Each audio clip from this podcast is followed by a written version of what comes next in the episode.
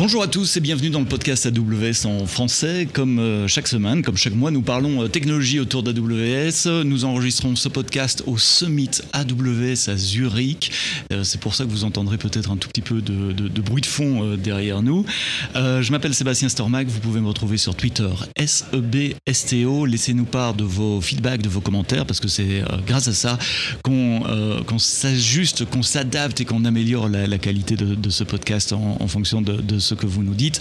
N'oubliez pas non plus de voter avec le petit pouce en haut ou la petite étoile sur votre plateforme de podcast parce que c'est comme ça qu'on sera mieux référencé. Et puis parlez-en autour de vous. Euh, si vous aimez le contenu de ce podcast, parlez-en à vos collègues et faites-nous de la pub.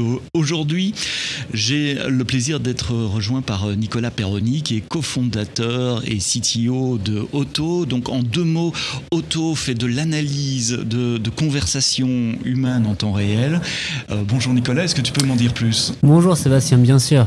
Euh, plutôt sur l'histoire, sur notre technologie, sur les problèmes qu'on Qu'est-ce que vous essayez de faire Ok, alors quand on, quand on y pense, il y a beaucoup plus dans une conversation que ce qu'on dit. D'accord Plus que les mots, évidemment. Donc là, euh, si un cerveau humain euh, tes auditeurs mhm. écoutent le podcast, ils vont entendre dans ma voix, sans même me voir, ils vont entendre de l'excitation, ils vont entendre qu'à certains moments, je, reprends un petit peu mes mots, que, que je suis intéressé, que je suis passionné. Et tout ça, en fait, c'est une dimension supplémentaire qui vient bien au-delà de, la dimension lexicale. Euh, il y a des recherches euh, en psychologie comportementale qui montrent que pour tout ce qui est décision affective, donc, euh, si, je vais, si je vais te croire, par exemple, quand tu me racontes quelque chose, si, si je vais aimer une certaine personne, par exemple, toi je t'aime beaucoup, évidemment. Euh, non, mais bien sûr. Tu, vas t'adresser différemment à cette personne. Exactement, tu viens, tu, viens de, tu viens de sourire, mhm. donc je le vois, mhm. ça, me, ça me détend, d'accord? Parce que c'est un, un, signal qui a évolué, là je dégraisse un petit peu, c'est un signal qui a évolué pour montrer en fait que, que tu n'as pas d'agressivité, mais quand tu souris, je l'entends. On, dit souvent que la première maxime d'un agent de call center, c'est euh, keep smiling. Mhm. Toujours, toujours sourire. Sourire au téléphone. Pourquoi? Parce qu'on entend dans la voix. Et aujourd'hui, quand on y réfléchit, les machines ne comprennent pas euh, tous ces signaux dans la voix. Euh, ne comprennent pas l'intonation, ne comprennent pas les émotions qui sont cachées dans la voix. Et donc, quand on essaie d'ajouter du naturel aux conversations qui sont euh, écoutées et comprises par les machines, on, passe par la retranscription, ce qu'on appelle donc speech to text, mhm. euh, et ensuite de la modélisation dans le langage, donc traitement automatique du langage, NLP, au-dessus de, ces transcriptions. Mais quand on fait ça, on perd une partie très importante jusqu'à exactement. On perd jusqu'à 80% en fait du de la quantité d'informations qui est contenue dans une conversation. Et donc c'est ce que Auto, en fait, c'est le problème que Auto euh, résout aujourd'hui. Nous sommes une spin-off d'un labo de recherche qui s'appelle SRI International à Menlo Park, donc près de San Francisco, dans la Silicon Valley, euh, qui est un vieux labo de recherche qui a 70 ans, qui a inventé notamment la, souris pour l'ordinateur, pour mhm. mais aussi plus récemment Siri, Siri qui est sur vos iPhones, euh, qui vient du, Speech Lab de SRI International. Euh, et l'équipe de chercheurs qui a, qui a monté Siri en gros, s'est remise au travail après avoir vendu Siri à Apple euh, et a créé une technologie qui s'appelle Sensei qui permet d'extraire des patterns, des, motifs dans, je vais en parler un peu plus en détail, mais, dans, la, structure acoustique d'une conversation, d'un flux vocal euh, et d'identifier des émotions en temps réel. Donc si je résume ce que tu essaies de dire, euh, ce que tu as dit très bien, mais, mais juste pour, pour, voir si j'ai bien compris, euh, les machines aujourd'hui, elles sont capables d'aller de la parole, du son qu'on enregistre d'un fichier MP3 pour faire de la vulgarisation à du texte, mais elles sont peu capable de comprendre mon sentiment. Est-ce que je suis positif? Est-ce que je suis lent? Est-ce que je suis rapide? Est-ce que je tire la gueule? Est-ce que je souris? Et c'est ça que vous essayez de faire, de comprendre euh, l'intonation qu'il y a derrière, le sentiment qu'il y a derrière. Bien sûr, quand on y réfléchit, la société humaine est basée sur la communication, d'accord? Et aujourd'hui, quand on parle avec les machines, euh, je parle avec Alexa par exemple, qui marche plutôt bien mhm. comme, comme interface de conversation, mais je dis Alexa fait ci, Alexa fait ça, mhm. Alexa quelle est, quelle est la météo aujourd'hui? Ça serait vraiment super si Alexa pouvait me dire euh, Est-ce que tu as aimé cette chanson? Donc c'est une mhm. conversation. Et moi je dis Ouais, c'était pas mal. Ou euh, Ah ouais, c'était pas mal. il y, a deux, y a deux messages complètement différents, différents qui sont dans ces deux phrases. Et pourtant, actuellement, ce serait Ouais, est pas mal. Donc, une série de ce qu'on appelle les tokens euh, dans, un, dans un message transcrit qui sont ensuite analysés, mais qui ne décrivent pas la profondeur du message. Et euh, au-delà de la, recherche scientifique, parce que je vois bien l'intérêt euh, scientifique, mais ça sert à quoi concrètement à, quoi je peux l'appliquer si Très bien. Vos, clients ils l'utilisent comment? Donc le, la mission globale d'Auto, c'est de, de, décoder les conversations humaines, décoder vraiment le, le, le, meaning qui est le sens qui est caché dans les conversations humaines. Après, on a des applications bien sûr très pragmatiques. et notre premier marché, c'est notamment les, les contact centers, les centres d'appel. Les centres d'appel. Voilà. Euh, quand on y réfléchit, il y a tous les ans dans le monde à peu près 300 milliards de conversations entre des, des services ou des, des fournisseurs de services, comme des marques par exemple, et leurs utilisateurs, leurs clients. Et ces conversations sont la plupart du temps enregistrées. Vous savez, quand, vous appelez un call center, vous avez cette conversation sera enregistrée. Par contre, ça crée beaucoup de données et beaucoup de données qui sont très difficilement exploitables. Et ces données contiennent pourtant en temps réel un petit peu le, le, pouls de la, de, de, la population des utilisateurs. Donc on passe beaucoup de temps à, utiliser à analyser des messages sur Twitter pour savoir ce que, ce que quelqu'un va dire sur, je sais pas, Coca-Cola.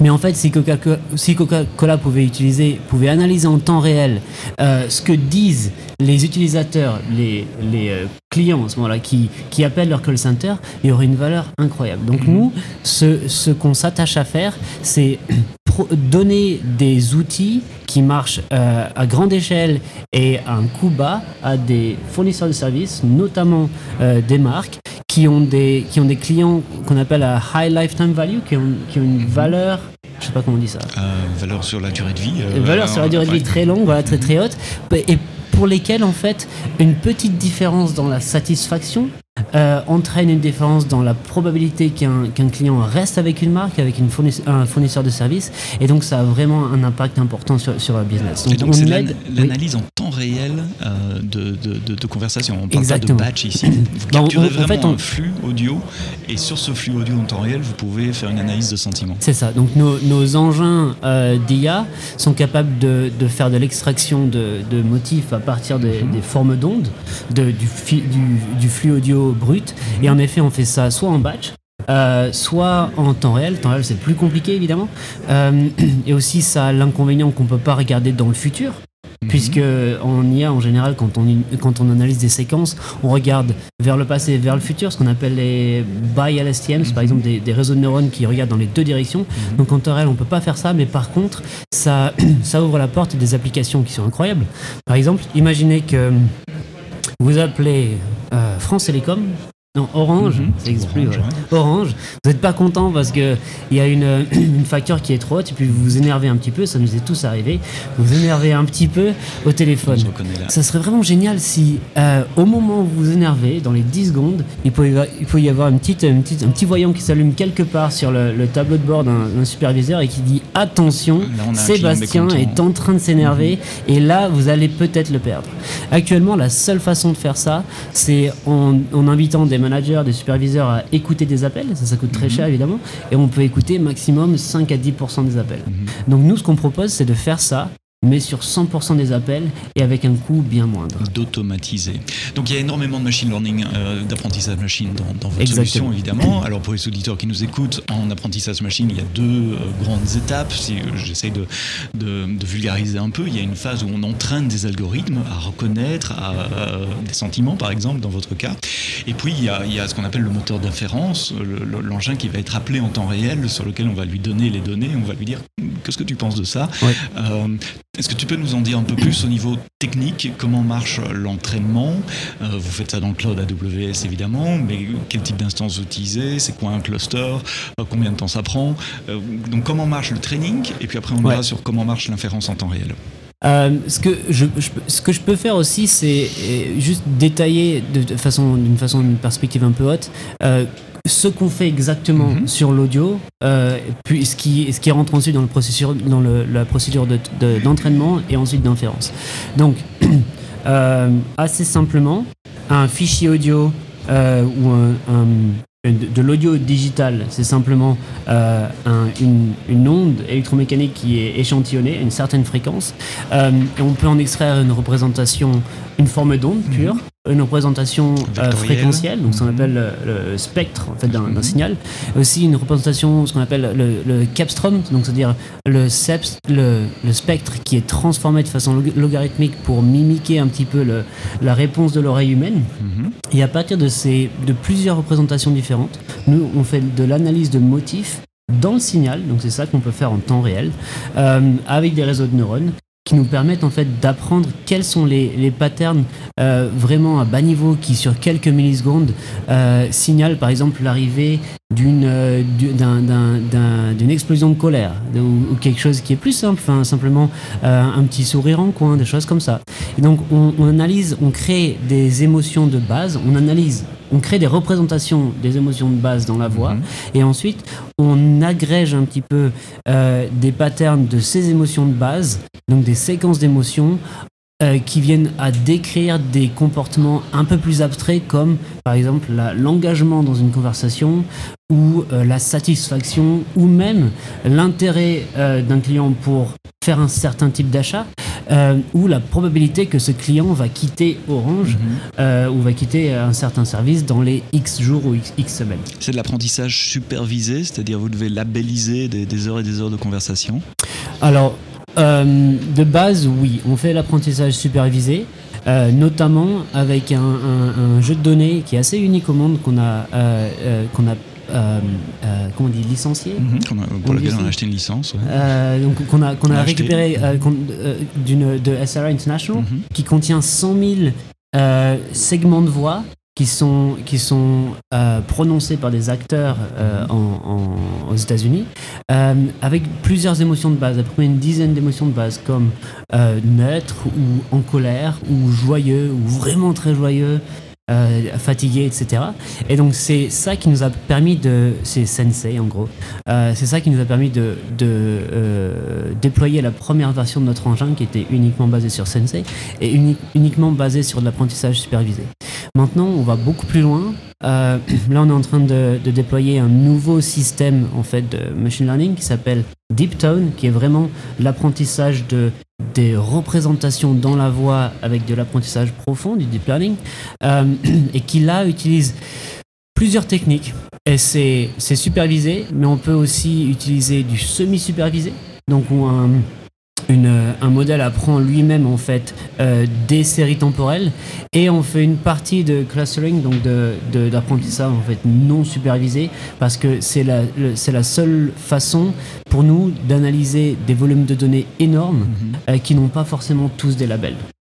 donc toutes ces données elles sont dans le cloud AWS, euh, je suppose Amazon S3 EC2, euh, e des clusters de machines pour faire l'entraînement des modèles. Euh, Exactement. C'est quoi les services AWS que vous utilisez pour, euh, donc, S3, Évidemment, actuellement, je pense qu'on héberge des dizaines, c'est pas énorme puisque c'est de la voix, pas de la vidéo, mais des mhm. dizaines de teraoctets. Peut-être on arrive à des centaines de teraoctets, je suis pas sûr mhm. de, voix. Mhm. Ce qui est important pour nous, bon, c'est de pouvoir les, les, les héberger facilement, c'est de pouvoir nous assurer que le, le, stockage des données est redondant, euh, et sécurisé, et aussi de, pouvoir accéder à ces fichiers de façon très rapide si on veut, et aussi de s'assurer que pour nos clients, il y a une isolation physique entre euh, les données de plusieurs clients.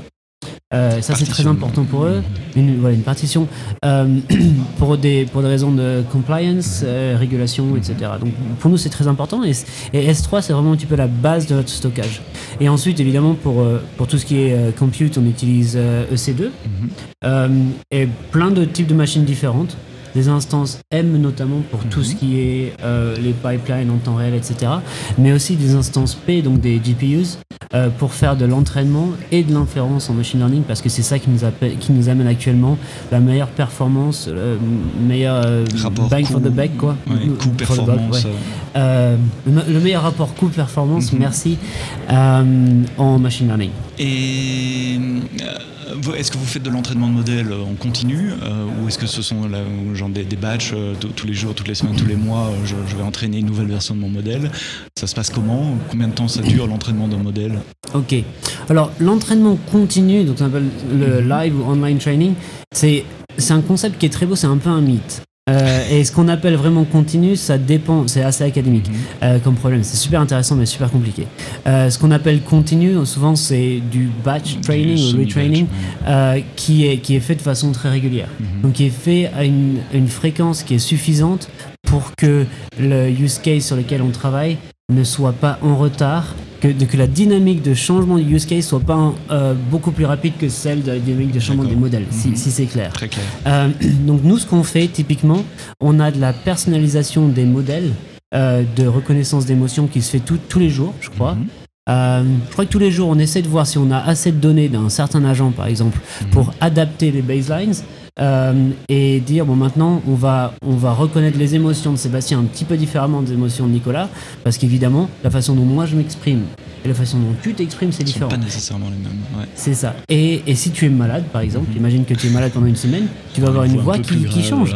Euh, euh, les en fonction de tout ce qui se passe, en, en, fonction des saisons, en fonction du cycle menstruel pour les femmes, en fonction de plein plein de facteurs exogènes, nos voix changent et il faut que les modèles d'auto soient capables de s'adapter au changement des voies. Donc c'est pour ça qu'on fait en effet du, un entraînement en batch euh, très, très régulier actuellement tous les, jours. Et on fait ça, on utilise S3 pour le stockage des données. Euh, et un peu les, des, euh, statistiques agrégées sur ces données, sur, sur les enregistrements. Mhm. Athena, mhm. qui nous permet en fait, c'est juste une couche un peu analytics euh, qui nous permet d'extraire le plus important encore, de, qui nous permet d'analyser en presque, enfin très rapidement mhm. les données qui sont sur S3.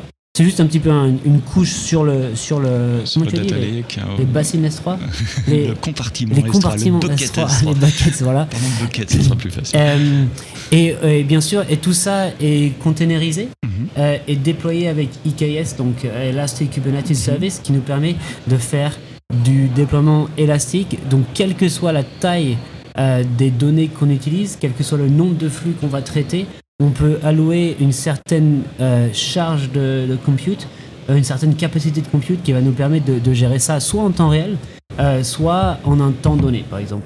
Quand tu parles de, de containers et de KS, c'est l'orchestration du flux qui est gérée dans Kubernetes et l'entraînement est fait sur des instances c 2 traditionnelles ou vous faites l'entraînement aussi euh, dans les containers? Euh, C'est les deux en fait. Les deux. C'est les deux. donc actuellement, euh, donc ça fait plus d'un an maintenant que, que tout le, pipeline temps réel, donc de, de coaching des agents sur l'intonation notamment, est géré par IKS, euh, EKS. La raison pour ça, c'est que euh, un de nos premiers clients aux États-Unis, un call center qui a à peu près 1000 agents, donc c'est pas énorme, euh, est un call center distribué. Euh, c'est un call center qui s'appelle donc ACD Direct qui prend des dons euh, pour des organisations caritatives euh, aux États-Unis. Mais la charge d'appel en fait est, assez imprévisible puisqu'il peut arriver qu'il y ait un spot radio ou, télé, qui, dise, qui dit par exemple donner à Médecins sans frontières ou l'équivalent mhm. et ensuite ils reçoivent d'un coup 1000 ou 3000 appels. Et donc pour nous, comme évidemment le, traitement acoustique est, coûteux à faire, on ne veut pas avoir des milliers de machines qui tournent sans rien tout le temps, pour nous, il est très important de pouvoir répondre en quelques, j'allais dire quelques secondes. Ça nous prend quelques minutes. En quelques minutes max, euh, on doit répondre à un pic de charge euh, sur, les, sur les centres d'appel on doit pouvoir scaler de façon très élastique la capacité qu'on offre, la capacité de traitement. Donc ça, c'est quelque chose qu'on fait pour, le, pour le, le, traitement des pipelines, les pipelines de traitement en temps réel. Et après, pour ce qui est d'entraînement, euh, jusqu'à maintenant, c'était assez pratique puisqu'on avait quelques milliers d'appels à traiter, on faisait des modèles sur quelques dizaines de milliers d'appels, puis on avait, on avait un petit peu de temps, et puis si ça prenait 12 heures, c'était pas si grave sur quelques instances. Puis on se rend compte qu'en fait, euh, là on a dépassé un peu le use case, on est en train d'apporter donc Deeptone en, en production, et il peut nous arriver de faire de l'entraînement sur 1 million, 10 millions d'appels, et on a besoin de faire ça en quelques heures. Et pour ça, en effet, on est en train d'utiliser Kubeflow, donc qui mhm. nous permet de faire de l'entraînement de modèles machine learning sur Kubernetes associé à IKS. Associé à IKS et utiliser autoscaling alors pour scaler votre capacité EC2 en fonction euh, de la demande. On a parlé de l'entraînement, euh, je voudrais encore parler euh, de l'inférence. donc l'inférence, pour ceux qui nous écoutent, c'est le moment en, temps réel finalement vous recevez un MP3 qui vient d'un call center, un, flux, c'est même pas un MP3, c'est un flux mhm. audio et vous devez appliquer